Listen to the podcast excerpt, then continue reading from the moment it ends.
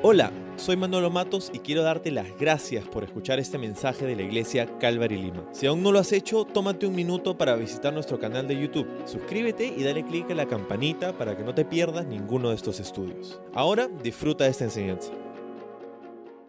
Continuamos en Lucas capítulo 12 y vamos a orar para considerar juntos lo que, lo que el Señor tiene para nosotros. Señor, gracias por darnos la oportunidad de reunirnos ante tu palabra, de celebrar con mamá, pero también de escuchar tu voz.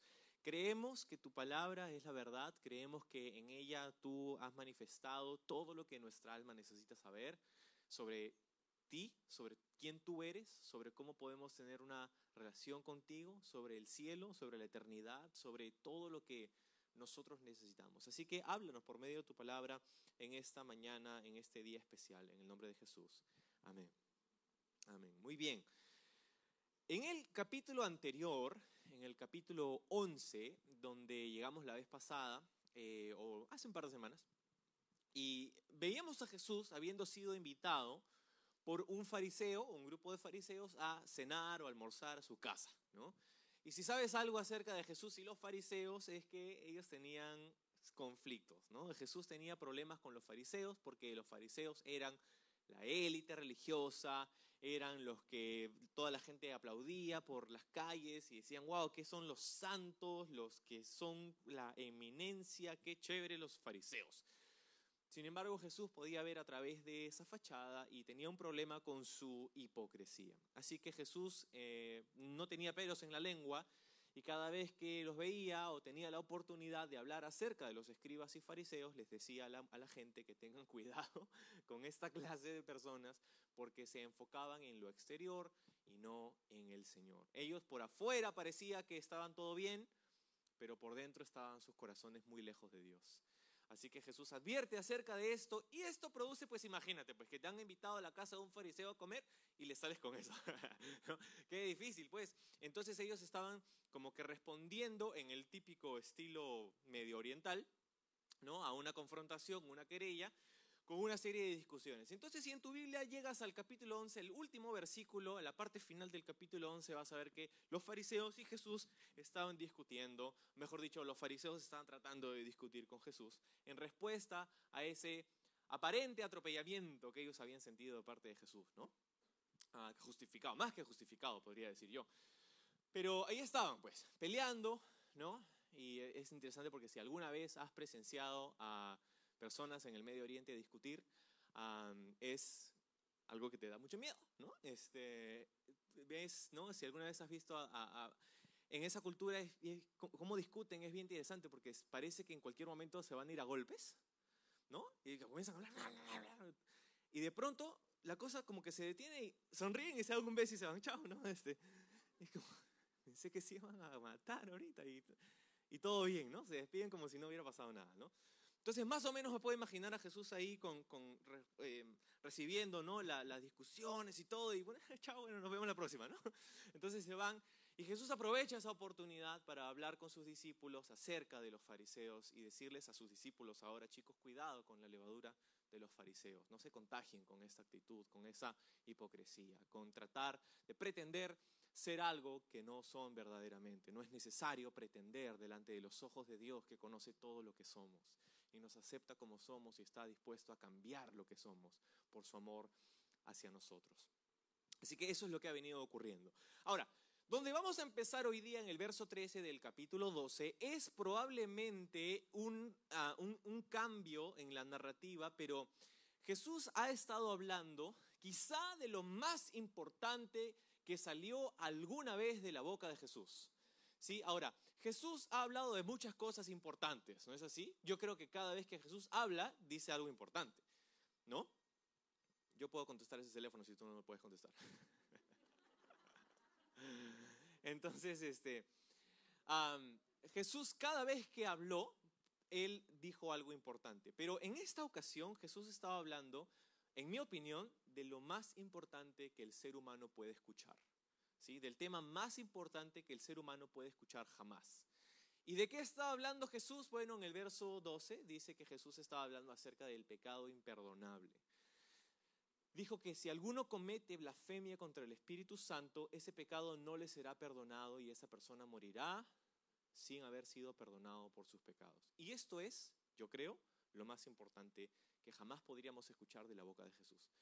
Porque nosotros sabemos que Jesús había venido para perdonar los pecados de la humanidad, para morir en la cruz en lugar de nosotros, para pagar la deuda que nosotros teníamos, porque nosotros hemos hecho lo malo, nosotros nos hemos apartado de Dios, hemos roto su ley, y por más que comparativamente podemos vernos mejor o peor que otra persona, delante de Dios todos, dice la Biblia, nos hemos apartado, todos hemos sido rebeldes.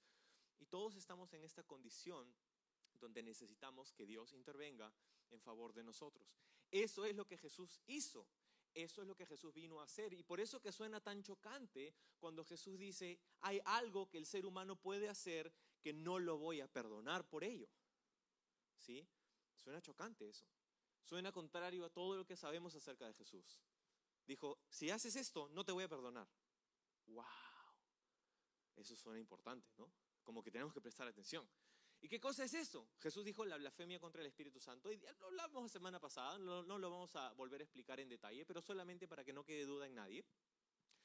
La blasfemia en contra del Espíritu Santo no es un pecado específico que cometes y ya no hay vuelta atrás, no, es un estilo de vida, es una decisión final, es una decisión ya definitiva de rechazar la obra del Espíritu Santo la cual es, según la Biblia, convencernos, convencer a la humanidad de justicia, de pecado y de juicio.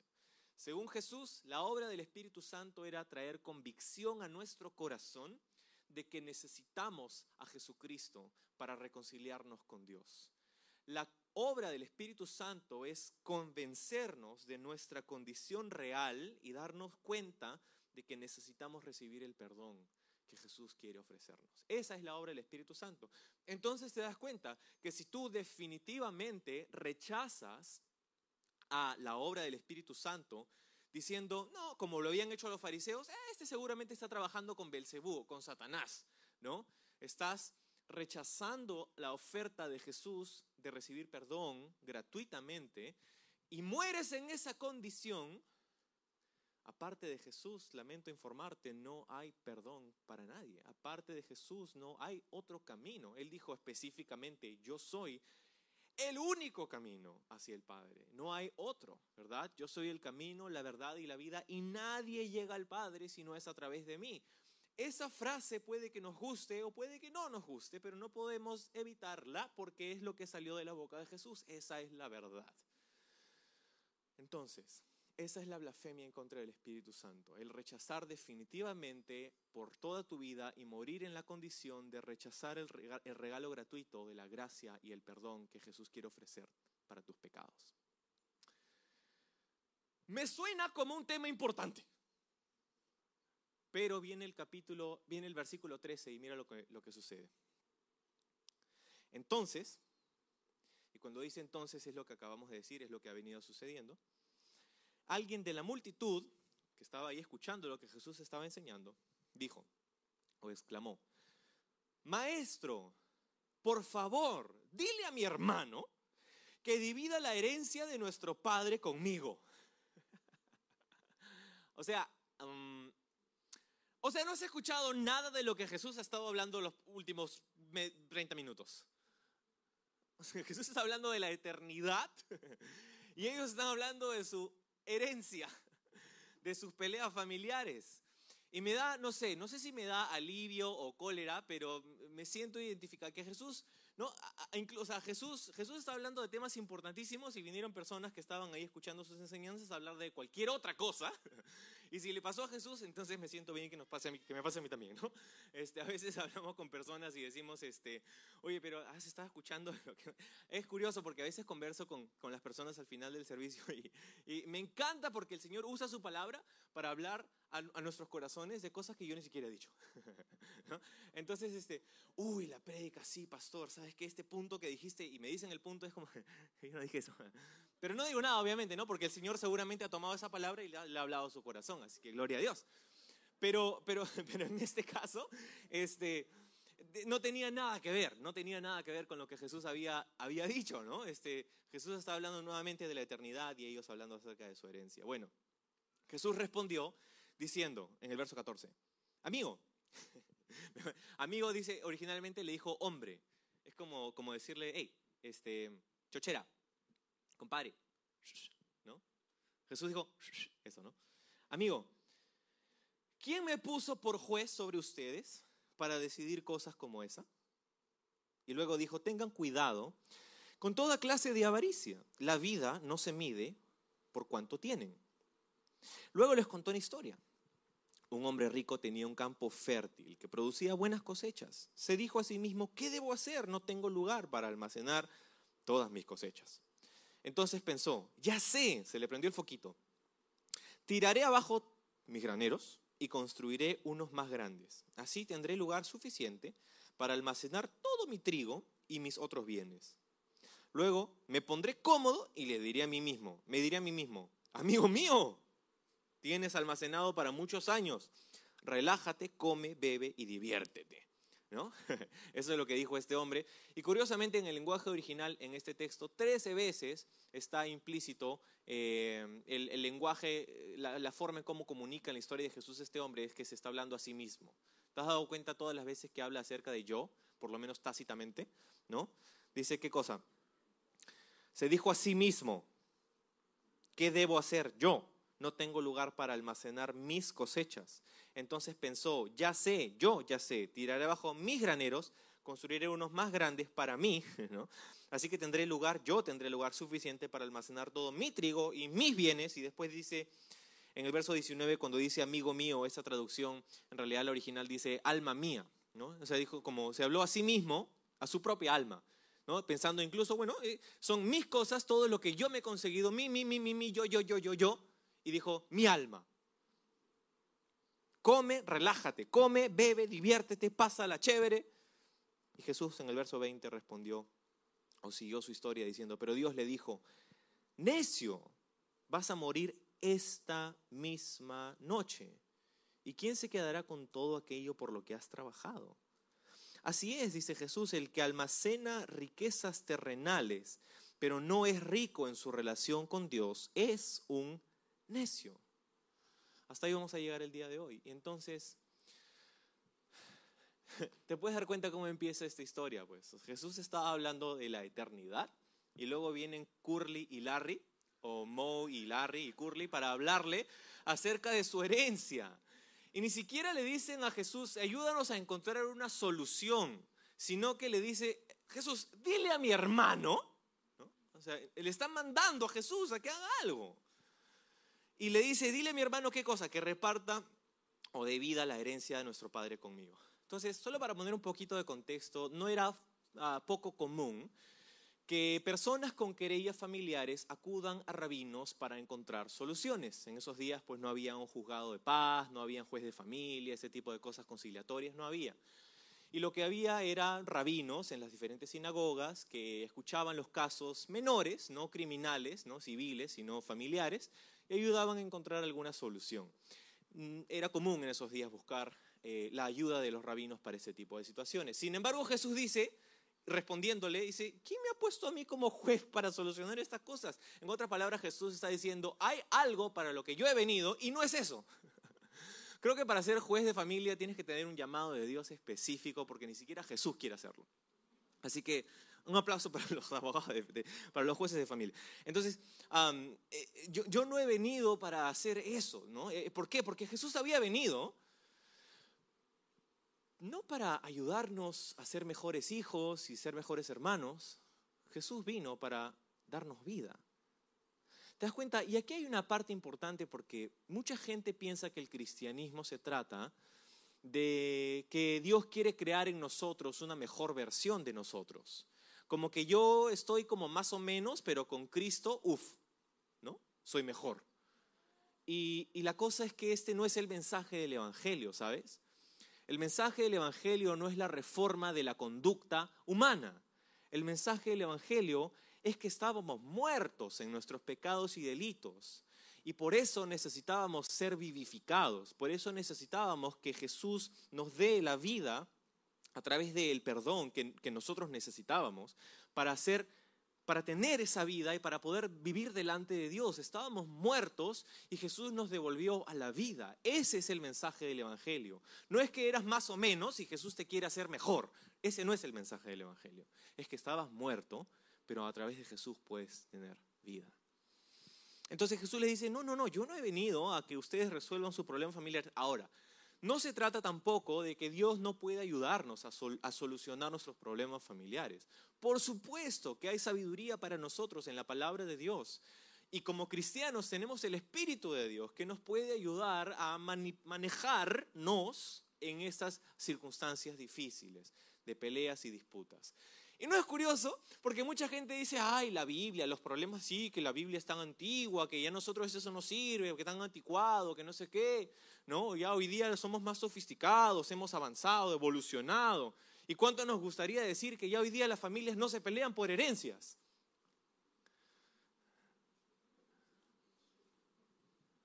¿Cuánto hemos avanzado en dos mil años, no? Seguimos siendo como Curly, Larry, en la historia aquí. ¿No? ¿Cuánto nos gustaría pensar que hemos avanzado, pero el corazón humano en realidad se encuentra en la misma condición hoy que hace dos mil años? Y no solamente hace dos mil años, porque mire lo que dice la Biblia en el Antiguo Testamento, ¿sabes? Jesús, de hecho, Dios debería decir, eh, en Éxodo capítulo 20, nos da la ley, la ley de Moisés, los diez mandamientos, que en realidad los diez eran como el top ten en realidad, porque había un montón de otras leyes, ¿no? Eh, los diez mandamientos son el resumen de un montón de otras leyes, pero el último, el décimo, dice, no codicies la casa de tu prójimo. Oh, no, los problemas de la Biblia, no, nosotros ya no, no luchamos con eso, ¿no? ¿Quién codicia la casa de su prójimo? Pero ¿cómo me gustaría vivir ahí? No codicies, dice a la esposa de tu prójimo. Wow ni su siervo, ni su sierva, ni su buey, ni su burro, ni ninguna otra cosa que le pertenezca. Leíamos, leíamos siervo, sierva, buey, burro. Bueno, ya eso no lo codicio, pero dice después ninguna otra cosa que le pertenezca. Su carro, su trabajo, su sueldo. ¿Te das cuenta? Y eso, eso son seis mil años atrás. O sea, eh, seguimos estando en la misma condición. Quizá lo exterior Quizá la cultura puede, puede verse más sofisticada por la tecnología, por los avances de la ciencia, por un montón de otras cosas interesantes que hoy día podemos ver. pero internamente el corazón del ser humano sigue siendo el mismo. Y por eso que la Biblia sigue siendo relevante. Porque la Biblia trata con el problema más grande del corazón del ser humano, del alma del ser humano. Y, y eso sigue estando vigente. Entonces, de hecho, cuando se trata de avaricia, es de lo que estamos hablando, ¿no? Ahora, los hermanos habían traído un problema de herencia y Jesús responde no acerca de un problema de herencia, sino acerca de un problema de avaricia. ¿Por qué? Porque Jesús puede ver a través de los síntomas de un problema y puede atacar la raíz del problema. Y, espero que, que, sepas eso. Muchas veces las circunstancias que pasan en nuestra vida nosotros queremos ver superficialmente los síntomas sin solucionar el problema. Y Jesús no va en rodeo, Jesús no tiene pelos en la lengua, como te decía. Él simplemente, bueno, sí, la herencia, es que no se trata de la herencia, se trata del corazón. Se trata del problema por el cual te estás peleando con tus hermanos. No se trata de que la propiedad de esto, de que el otro qué, que no, se trata de la herencia, se trata de tu corazón. Y Jesús entonces trata acerca del corazón. ¿Sí? Ahora, en esos días había una ley de la primogenitura. El primogénito era el hijo que nacía primero en una familia. El, hijo que nacía primero o la hija que nacía primero, ellos por ley recibían una doble porción de la herencia. Entonces cuando los papás morían, eh, dividían la herencia de los padres y se la entregaban a los hijos en partes iguales, excepto que el primer hijo o hija recibía una doble porción. Habían varias formas de cómo ellos hacían esto, varios, arreglos de cómo ellos harían esto, pero usualmente liquidarían el capital de papá y mamá y lo dividirían, en partes iguales a los hermanos. Y de esas partes daban dos, o sea, una parte más al primogénito y el resto la dividían nuevamente entre los hermanos restantes. Ahora, como también solían hacerlo, es que dividían el capital de papá y mamá entre los hermanos, sin embargo, las tierras y o propiedades de los papás se quedaban con el primogénito. Y esa era más o menos la forma en cómo se arreglaban, ¿no? Se quedaban con las tierras los primogénitos y después los bienes, ¿no? Los, el capital, se, se, lo daban a los otros hermanos. Entonces, es muy probable que esa era la situación que estaba enfrentando acá este par de hermanos. ¿No? Tenías el hermano mayor que tenía las propiedades de la familia y tenías al otro hermano que decía yo quiero un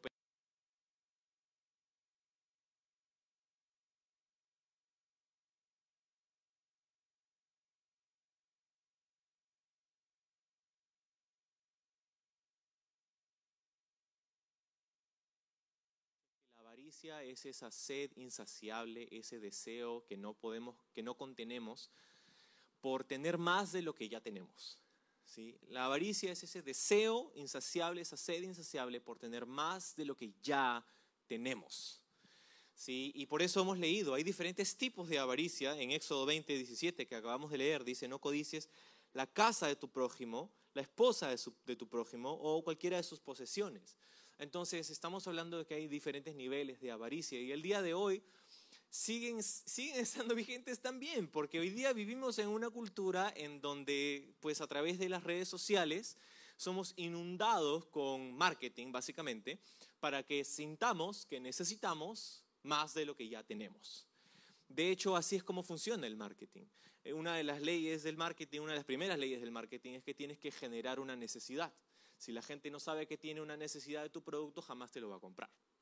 Entonces, eso es básicamente lo que, lo que sucede con, con, redes sociales. Tú dices, no, pero redes sociales, créate una cuenta, es gratis. No, es gratis.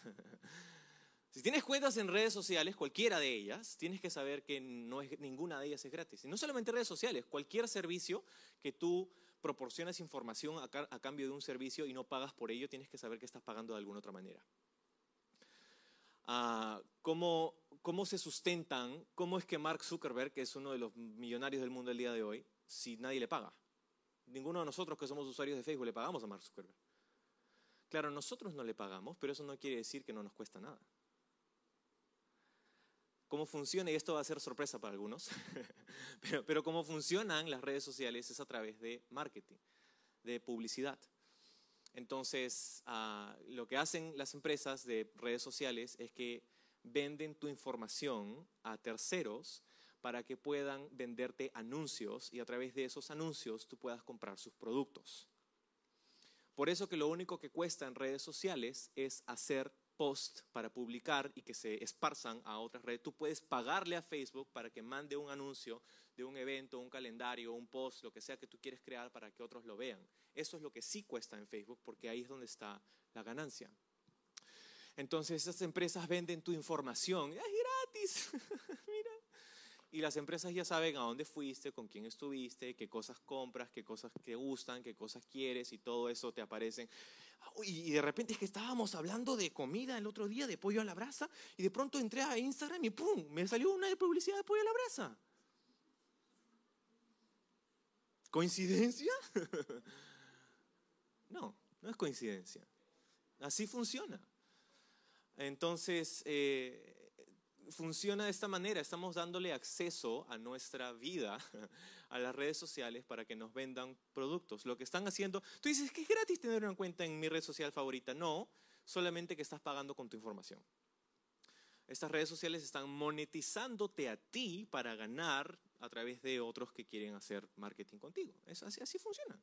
Es una sorpresa, eso no es teoría de conspiración, es así, así, ese es el modelo económico de una red social. Así funciona piénsalo la próxima vez que vayas a postear algo en redes sociales. Entonces, este. En fin, es, todo un tema, ¿no? Pero. Entonces, que todos vemos la misma publicidad, las mismas cosas, y, y ¿qué sucede? Todos somos bombardeados con este mensaje. Tú no eres suficiente, pero si compras este producto vas a ser suficiente. Tú no vales, pero si compras lo que yo te ofrezco, entonces vas a valer. Y este, eh, amigos, esta es la razón por la que la depresión, la ansiedad y las tasas de suicidio en el mundo entero entre los jóvenes están por los cielos. Es la razón principal, yo creo. Obviamente, aparte de la situación familiar, que también es otro producto, es otro tema, pero eh, este tema es, es una de las razones. ¿Por qué? Porque los jóvenes están prácticamente las 24 horas del día pegados a estos aparatos que nos están diciendo que no somos suficientes, que no valemos suficiente, porque no nos vemos como esas personas que se supone que están con esos influencers que han hecho eh, campañas, han hecho este, vínculos de, de negocios con empresas que les pagan para que hagan esto y hagan lo otro y te vendan productos. Si tú te sientas menos, porque no tienes lo que ellos tienen. Así es. Y, ahí está viviendo toda nuestra generación de jóvenes el día de hoy. Que se sienten incompletos, que se sienten ah, menos, que se sienten como que no son suficientes. Pero que si tan solo pudieran tener lo que aquellos que yo admiro o sigo o pienso que son exitosos, si tan solo pudiera tener lo que ellos tienen, entonces, entonces estaría completo, entonces sería suficiente, entonces estaría satisfecho y entonces tendría paz en mi vida. Y eso es falso, amigos. Eso es falso. Tenemos todo un libro en la Biblia que nos habla de la falsedad de ese camino. Se llama el libro de Eclesiastés. Y la conclusión del rey Salomón, quien probablemente fue el Elon Musk de sus días, es no es suficiente, nunca es suficiente, todo es vanidad. Es como perseguir el viento, es como tratar de agarrar aceite, un puñado de aceite en tu mano, no lo puedes contener, no es suficiente, nunca es suficiente. De hecho, a uno de los millonarios más populares de la eh, era moderna, eh, eh, John Rockefeller, ¿no? A él le dijeron casi en su lecho de muerte, señor Rockefeller, ¿cuánto cree usted que necesita? ¿Cuánto más necesita para estar satisfecho ya había conseguido ser millonario, multimillonario, billonario y ya está ahí. ¿Cuánto más necesita? Y su respuesta fue interesante, su respuesta fue un poquito más. Un poco más. Esa fue su respuesta. ¿No? Y entonces Pablo le dice a Timoteo, un joven predicador, lo siguiente, en 1 Timoteo capítulo 6. Le dice, pero gran ganancia, ojo, ¿ah? gran ganancia es la piedad acompañada de contentamiento. Piedad es una palabra que significa la semejanza al carácter de Dios. La piedad. Gran ganancia es la piedad, o sea, el carácter, acompañada de contentamiento. Y contentamiento es la antítesis de lo que es la avaricia. ¿No? Avaricia es la sed por tener más de lo que tenemos. El contentamiento es justamente estar contentos con lo que tenemos. Gran ganancia es la piedad acompañada del contentamiento. ¿Por qué? Nada hemos traído a este mundo y sin duda nada podremos sacar. Así que teniendo sustento y abrigo, estemos contentos con esto. Porque los que quieren enriquecerse caen en tentación y lazo y muchas codicias necias y dañosas, que hunden a los hombres en destrucción y perdición. Porque, dice Pablo, raíz de todos los males es el amor al dinero el cual codiciando algunos se extraviaron de la fe y fueron traspasados de muchos dolores. Traspasados de muchos dolores. Más allá de eso, Colosenses capítulo 3, verso 5 dice que la avaricia en realidad es idolatría. La avaricia en realidad es idolatría. ¿Por qué? Porque la avaricia es poner algo delante de Dios porque quieres esto, porque sientes que con esto vas a estar satisfecho, porque sientes que con esto vas a estar completo, porque sientes que con esto vas a tener paz. Si tan solo consigues aquello que piensas que necesitas para ser como aquellas personas que admiras y de pronto te sientes te sientes mal. Y te decía que esto es falso y es mentira, ¿por qué? Porque si es así, entonces las personas ricas, las personas que tienen fama, poder, las personas que son los influencers, todas esas personas ricas y famosas que nosotros queremos aspirar y ser como ellos, ellos serían los más contentos y los más felices.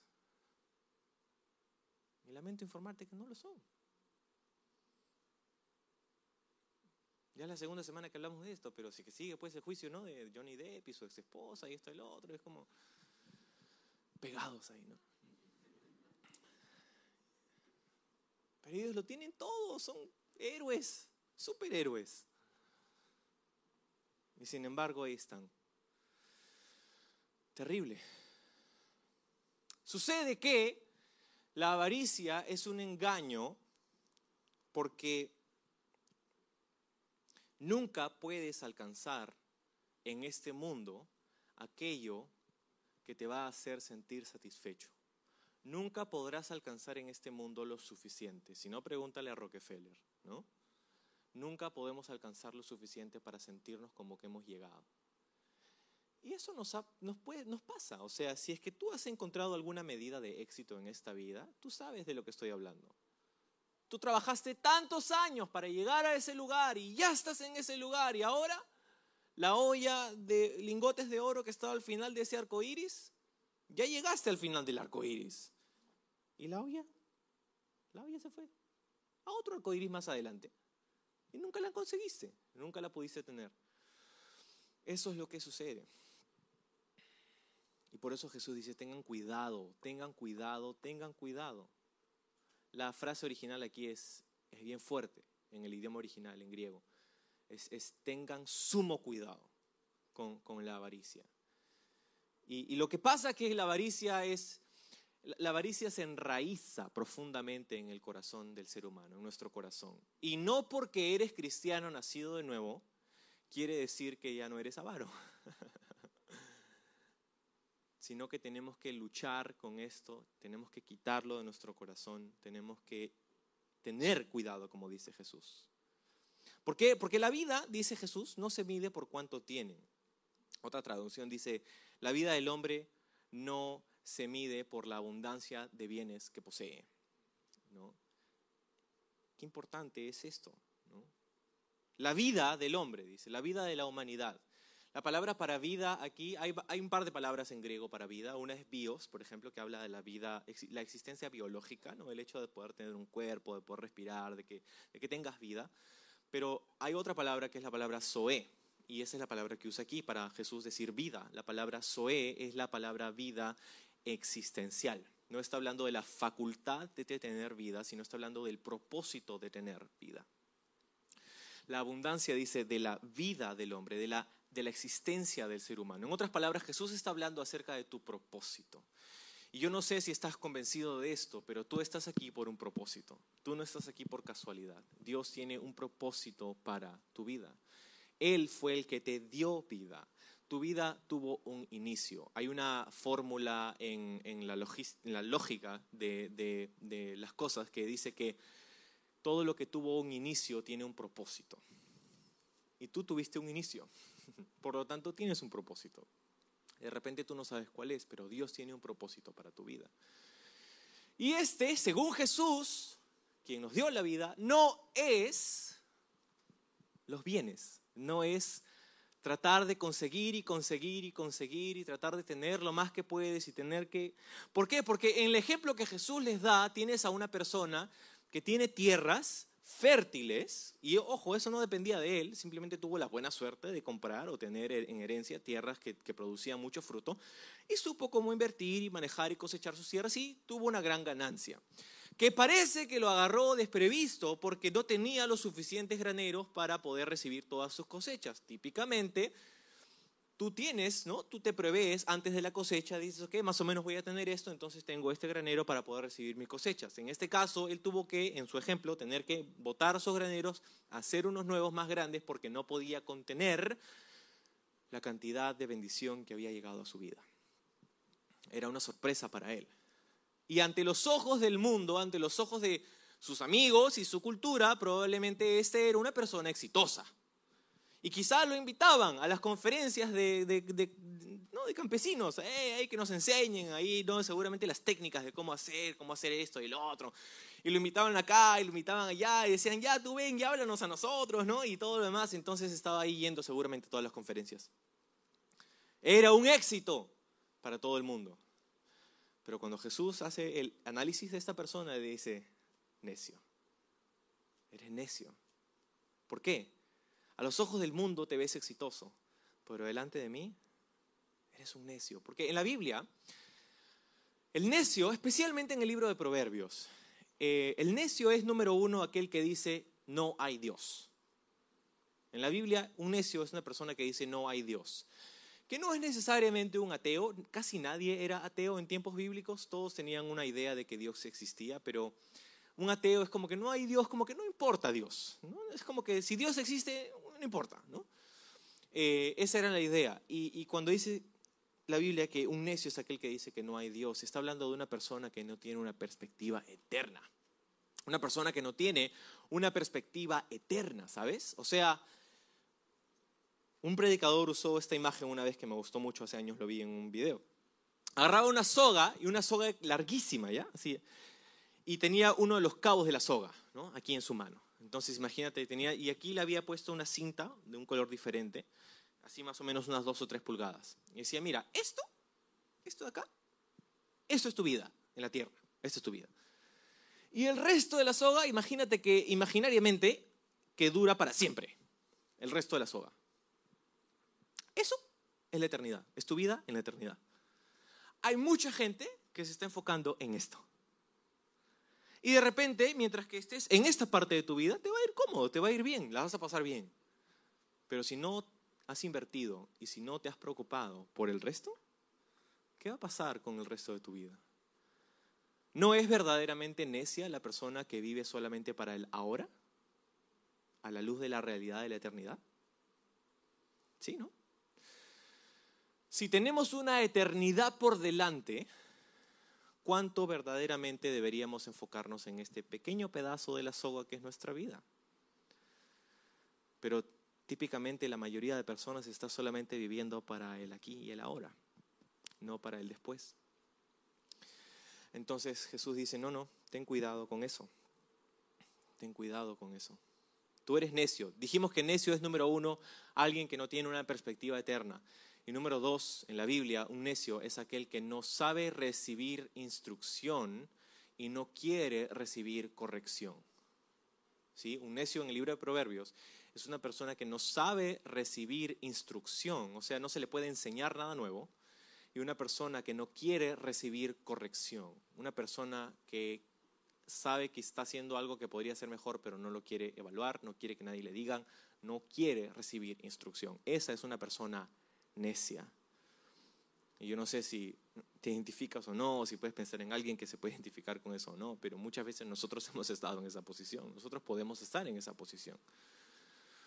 ¿No? Entonces, ese es un necio en la Biblia, una persona que número uno no tiene una, una perspectiva eterna, y número dos es una persona que no recibe instrucción ni corrección. Y Jesús le añade entonces, le dice que si tú vives solamente para conseguir riquezas en este lado de la eternidad, tú también puedes ser un necio.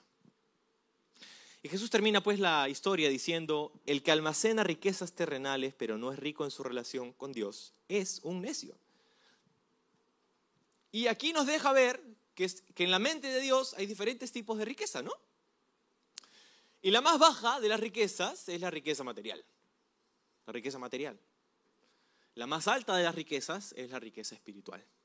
De hecho, esta semana, como tarea, puedes leer el libro de Efesios, los primeros tres capítulos del libro de Efesios.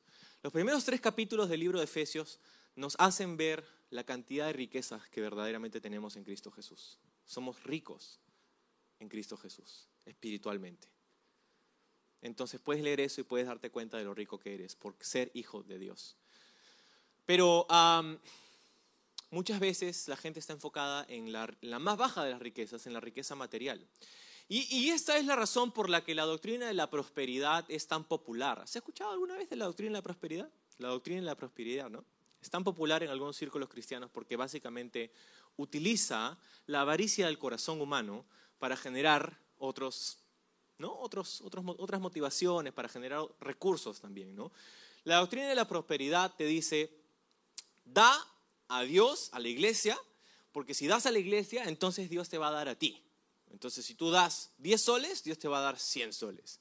Claro, ¿quién no quiere 100 soles? Toma mis 10 soles. Y así, si das mil, Dios te da 10 mil. Oh, ya, toma, ¿no? Si das tu casa, Dios te da 10 casas. Ah, toma mi casa, pa, ¿no? Mi carro, pa, toma, tómalo.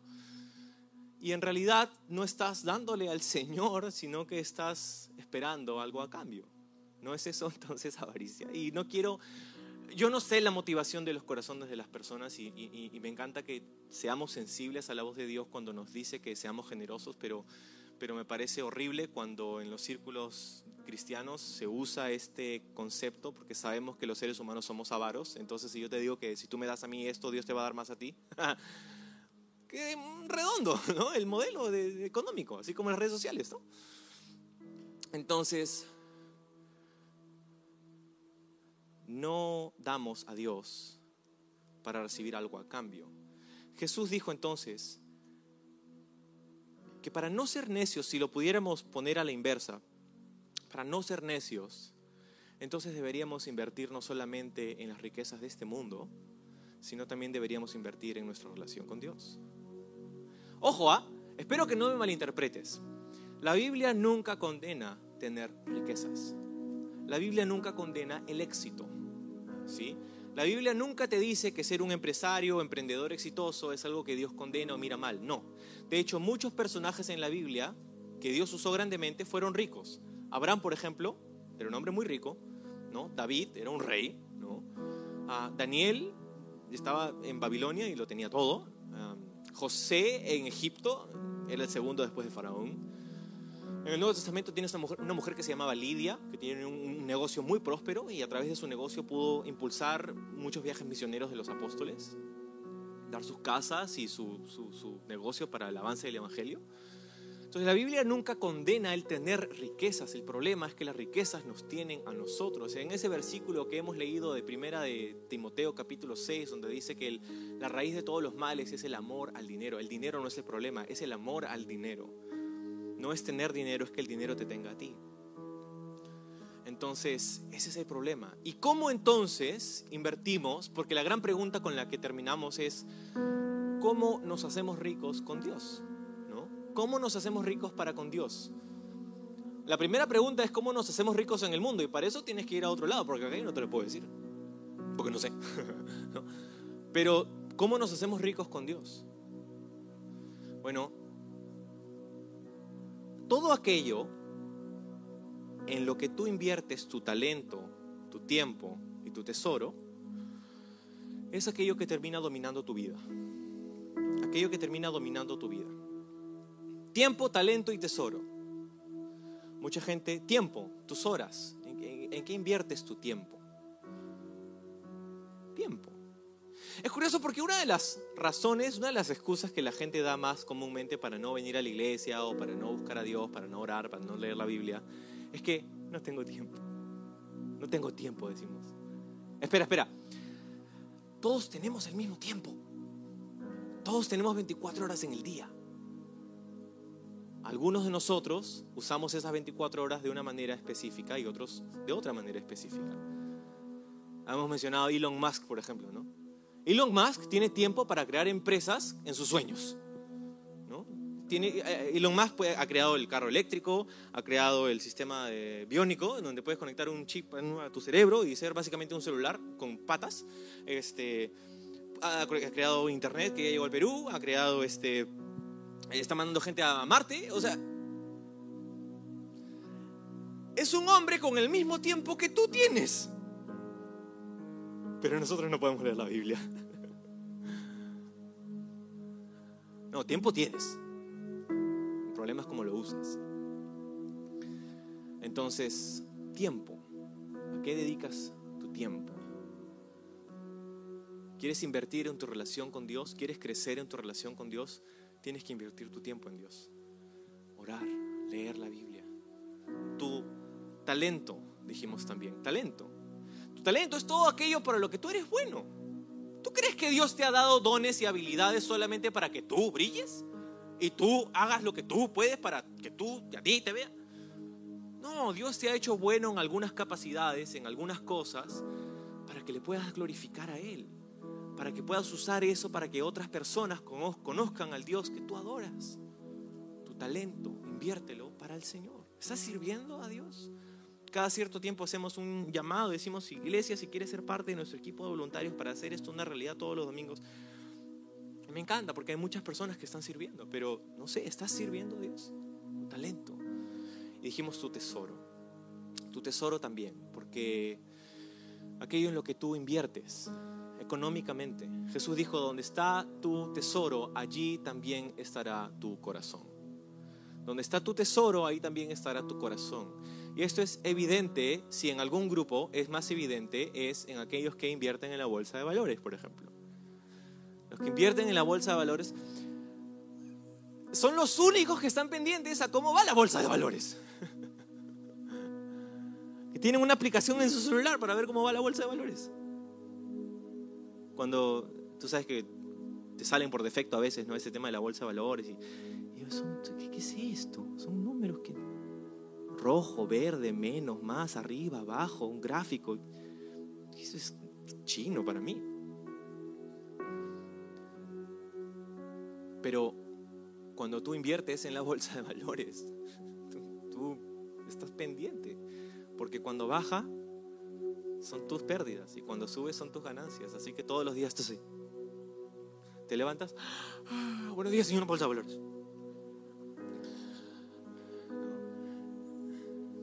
Tesoro, aquello en lo que tú inviertes económicamente, es aquello que termina tomando tu corazón. Verás, diezmar, dar, ofrendar en la iglesia no se trata de recaudar fondos. Dios no necesita tu dinero, Dios no nos necesita a nosotros. No te necesita ni a ti ni a mí. Ahorita puede partir un rayo y Dios levanta a otra persona y ya está. Dios no me necesita a mí, no, te no nos necesita. Pero es una forma de cuidar nuestro corazón. Por eso damos con generosidad. Por eso invertimos en el reino de Dios. Porque decimos, Señor, yo quiero reconocer que todo aquello que yo tengo me ha sido dado por ti. Hay veces que dicen personas, no, este, yo creado este negocio desde cero y yo lo he levantado y yo he hecho esto yo he hecho el otro. Y, ah, no, yo, yo, yo, yo. Como el hombre del ejemplo de Jesús. Un yo. Yo, yo, yo, yo. Pero nadie se ha hecho a sí mismo. Con el sudor de mi frente he levantado ese negocio, dicen algunos. Y hay quien te ha dado las glándulas sudoríparas para... O estabas en un laboratorio haciendo tu hígado, así, ¿no? Dios te ha dado todo lo que tú tienes y todo lo que disfrutas y todo lo que puedes conseguir en esta vida. Entonces decimos, Señor, todo lo mío en realidad no es mío, es tuyo. Y el camino hacia la generosidad empieza con entender que no somos dueños, sino que somos administradores. Somos administradores de los recursos de otro, que es el Señor. No somos dueños, ni siquiera eres dueño de tus hijos, mamás, papás, no somos dueños de nuestros hijos, ¿sabes? Son prestaditos nomás, prestaditos, para que los criemos, impulsemos, para que inculquemos en ellos. Tú sabes, hemos hablado de herencia el día de hoy, ¿no? Y alguien dijo que herencia es lo que dejas a tus hijos, pero en realidad legado es lo que dejas en tus hijos. La herencia es lo que les dejas a tus hijos, pero el legado, tu ejemplo, es lo que dejas en tus hijos. Y eso es más valioso que cualquier otra cosa. Entonces queremos dejar un legado a nuestros hijos, queremos que ellos vean en nosotros el carácter y las actitudes y el tipo de comportamiento que nosotros esperamos ver en ellos más adelante. ¿Por qué pensamos que nuestros hijos van a ser diferentes de lo que nosotros hacemos? Nuestros hijos escuchan lo que les decimos, pero hacen lo que nosotros hacemos.